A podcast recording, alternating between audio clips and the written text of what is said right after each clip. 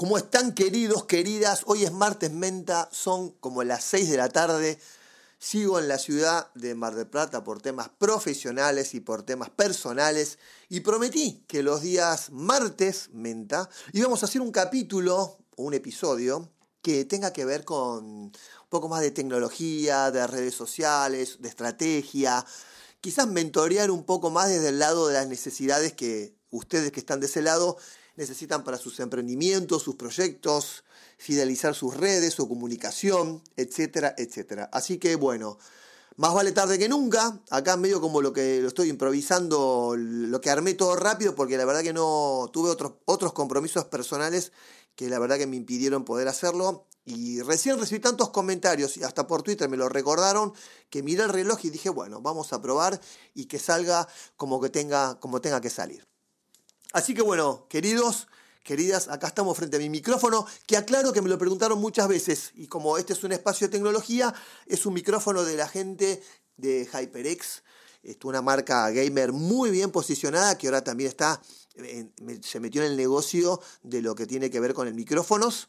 En este caso sacó esta, esta, versión que se llama Quadcast y es un micrófono ideal para hacer streaming, eh, ideal para hacer podcast y también si uno quiere grabar alguna que otra voz y algún que otro instrumento. Pero es muy fuerte en lo que tiene que ver con streaming y podcast. La verdad que es excelente y para los que me preguntan, ahí tienen el dato. Después les paso cualquier cosa el link. HyperX Quadcast. Un, micrófono, un microfonazo buenísimo. Bueno, me agité. ¿De qué vamos a hablar o, qué se me ocurrió tocar hoy como primer, vamos a llamarlo episodio, microepisodio de los martes menta? Bueno, eh, primero y principal, eh, contestar cosas, pero no preguntas, sino cosas que me van tirando, Gaby, quiero hacer, Gaby, ¿cómo hago? Entonces, para no responderle a cada uno, decidí armar como un temario de eso. Y una de las cosas que quiero tocar hoy es el tema de mm, ¿Qué pasa a la hora de comunicar? ¿Qué le pasa al CM, al Community Manager? Que primeramente quiero decir que yo banco, aguanto o estoy del lado de todos los Community Managers, que hay algunos países donde lo han minimizado como si fuese un trabajo muy simple. Y yo les puedo asegurar que un buen Community Manager no se consigue en cualquier lado y tampoco es un trabajo muy simple. Es una persona importantísima a la hora de la comunicación perdón, y entender la comunicación. Porque vos para poder comunicar bien hacia afuera, tenés que entender cómo estás comunicando hacia adentro. Esa, como digo siempre, anotala.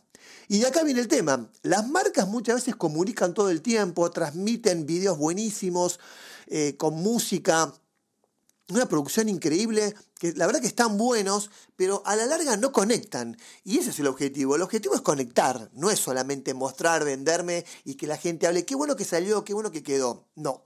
Tema número uno, muchas marcas se comunican, pero no conectan. Y después tenemos la misma problemática con los community managers. Hay community managers que no interactúan con la gente, simplemente responden alguna que otra pregunta o alguna que otra crisis o crítica, pero no interactúan. Es fundamental interactuar con el mercado digital, es, es, muy, muy importante.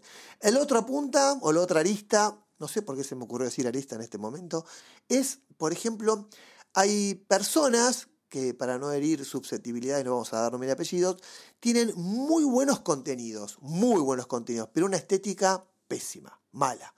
Así que gente no es solamente el decir hago buenos contenidos. La estética es importante. No tiene que ser la estética, ¿viste? Pero yo tengo casos donde comunican muy lindo, unos contenidos bien hechos, pero visualmente es malo, malo, malo, malo. O sea que la calidad ahí tiene que ser buena, es importante. Otra de las cosas que suelen pasar es el robo de la creatividad. Y sí, chicos, lamentablemente, por un lado está bueno y por otro lado depende de cada uno, como esté preparado psicológicamente si haces las cosas bien te van a robar y si haces las cosas más o menos te van a robar y si haces las cosas mal te van a robar, porque siempre hay un ladrón de acuerdo a cada situación. Así que gente, ustedes focalícense en comunicar e ir para adelante. Y si te copian o te roban, como digo yo en mis frases, están influenciados por vos. A mí me pasa que mm, tengo algunos hoteles que estoy haciendo la comunicación, ah, yo genero los contenidos y, los CM se encargan de, de, administrar esos contenidos y nos pasa que en un determinado rubro nuestros competidores ya es un robo, pero, pero mal, mal. A vos se te ocurre un tipo de estética, un tipo de fotografía, qué cosa fotografiar de determinada ciudad y en menos de 72 horas, y te dije mucho, ya nos están robando exactamente lo mismo. Ahí lo que les queda es tomar aire, mirar para otro lado y como dice el dicho, ojos que no ven, corazón que no siente, así que miren para otro lado y traten siempre de subir la vara más arriba. Yo sé que ustedes me van a decir, sí, Gaby, pero subimos la vara y nos, y nos copian también eso. Bueno, chicos, para ser primeros y ser el mejor, lo más difícil no es ir adelante de todos, sino es que tenés que ir mirando atrás, porque atrás tenés un montón de gente, un montón de profesionales, un montón de competencias que te quiere pasar. Así que el foco tiene que estar puntualmente en estar atento a quiénes son los que vienen atrás. Voy a tomar un poco de agua.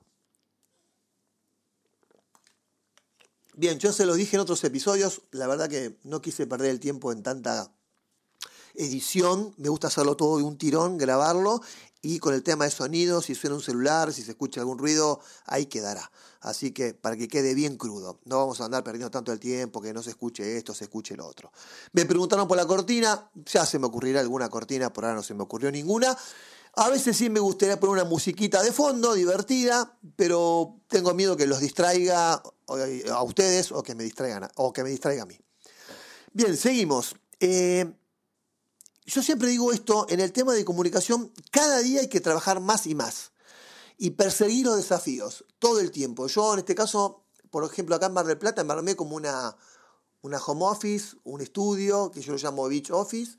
Me compré una pizarra interesante, creo que tiene un, 80 eh, centímetros por un metro, me parece. Y ahí anoto, eh, más que nada, los pasos a seguir y los desafíos todo lo que es comunicación o, fotografía o video, cómo vamos a redactar, hasta algunos contenidos míos que ustedes me siguen, los que me siguen en Twitter, van a ver que, mm, o van a detectar o sentir que muchas veces yo pienso las cosas, la mayoría me sale natural en el momento, pero muchos temas que quiero eh, abordar eh, los redacto en mi pizarra y después las voy desarmando este, parte por parte. El otro tema, la zona de confort. Eh, vieron que cuando dicen hay que salir de la zona de confort, yo ahí tengo como una teoría sobre eso. Yo creo que sí, que está bueno salir de la zona de confort porque es como que estás en la cómoda. Pero a mí, por lo menos mi experiencia, yo tuve etapas profesionales viviendo en el exterior, donde estuve un año en una zona de confort donde estaba trabajando bien, ganando bien, me sentía importante, me hacían sentir importante y la verdad que dije, ¿para qué voy a pedir más? Yo estoy bien así.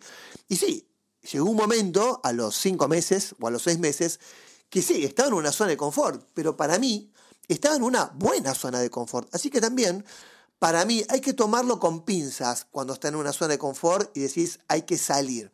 Yo ese año no decidí no salir hasta que al año siguiente cambié de, empresa, que me contrató otra, otra marca, pero si no, yo hubiese, me hubiese quedado en esa situación porque estaba cómodo y como les dije, ganaba bien, me sentía importante y me hacían sentir importante y les gustaba lo que hacía, obviamente. Así que, como dije en el episodio anterior, hay que creerse ser un piloto de tormenta y arrancar y arrasar con todo, ir para adelante, porque si perdés el tiempo mirando atrás, como les comenté antes, uno puede perder un poco la visión de los objetivos y de los desafíos.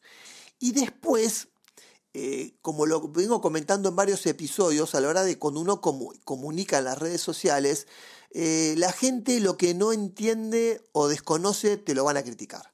Y yo tengo una frase por ahí que decía, tema 1 te van a criticar, tema 2 te van a criticar, tema 3 te van a criticar, tema 4, este, hacele caso al 1, 2 y 3 y ponete a comunicar, porque no podemos perder el tiempo en las críticas de, de los terceros. Después también tenemos que tener una cierta coherencia, ¿no? A la hora de comunicar, a la hora de generar nuestros contenidos. Todo depende en qué red hablemos. Normalmente yo siempre hablo de un triángulo, llamémoslo el triángulo de la muerte. Eh, no sé por qué le agregué lo de la muerte. Este triángulo de la muerte lo que significa es eh, Instagram, Twitter y Facebook. Facebook e Instagram están este, juntos porque bueno, son de la misma compañía y vos pagás la, publicidad de uno y te repercute en el otro, te, te replica en el otro. Y Twitter para mí sigue siendo la red más explosiva, la red que más mensajes emite. Fíjense que con este tema que no es menor y muy importante que está pasando en Latinoamérica, lo que pasó en Chile, lo que pasa en Chile, lo que está pasando en Bolivia. La red que conecta, que comunica, que te pone el día a día es Twitter, no son las demás. Así que es una red que no la tienen que descartar absolutamente para nada. Siempre tengan su cuenta de Twitter eh, abierta y cualquier cosa, como yo siempre les digo, todo lo que puedan este, publicar en Instagram lo pueden compartir automáticamente con, con Twitter y se retroalimenta sola. Así que de última ahí, a mano, le pueden agregar algún pensamiento o algo que se les ocurrió a último momento. Y bueno, ¿qué más? Eh, es verdad, no hay que darle tanta importancia al tema de los followers, los seguidores, hay que ser bien orgánicos. Eh, yo tengo mi cuenta de Instagram, creo que tiene 16.000, creo, no sé, 11.000 seguidores, y yo les puedo decir que es un 80% orgánica. Y eso me da mucho más beneficios que a los que tienen mucho más seguidores. Yo siempre les digo, que en otro episodio lo veremos o capítulo, eh, hay cuentas que tienen 5 millones de seguidores y, y suben una foto buenísima y tienen 300.000 likes que para uno es muchísimo, pero 300.000 likes de 5 millones, algo está fallando matemáticamente. Hay muchas cosas raras en el mundo de Instagram que no vamos a perder del tiempo hoy, que matemáticamente no dan, ¿no? Perfiles muy raros que tienen una gran cantidad de likes, eh, bueno, etcétera, etcétera, que ya conocerán. Pero como yo siempre les digo, no hay que paranoiquearse con eso, no hay que depender de las redes sociales. Las redes sociales son un medio de comunicación, son un canal, son un brazo para poder llegar a más lugares. Ya creo que me seguí los 10 minutos y no los quería abrumar. Esto fue un simple precalentamiento para los próximos martes menta. Como les dije, este me senté así de golpe que recién acabo de llegar y se me ocurrió hablar de esto. Eh, prometo que los próximos voy a elaborar temas y si no ustedes me pueden escribir a, a gabimenta.gmail.com y ahí me pueden mandar todos los temas que quieren que toque. Abrazo grande, cuídense bien, que tengan una excelente semana y seguramente caprichosos, malcriados, que me exigen que haga más material. Este viernes tienen el episodio número, número 4 en Frecuencia Menta. Abrazos y obviamente, chau loco.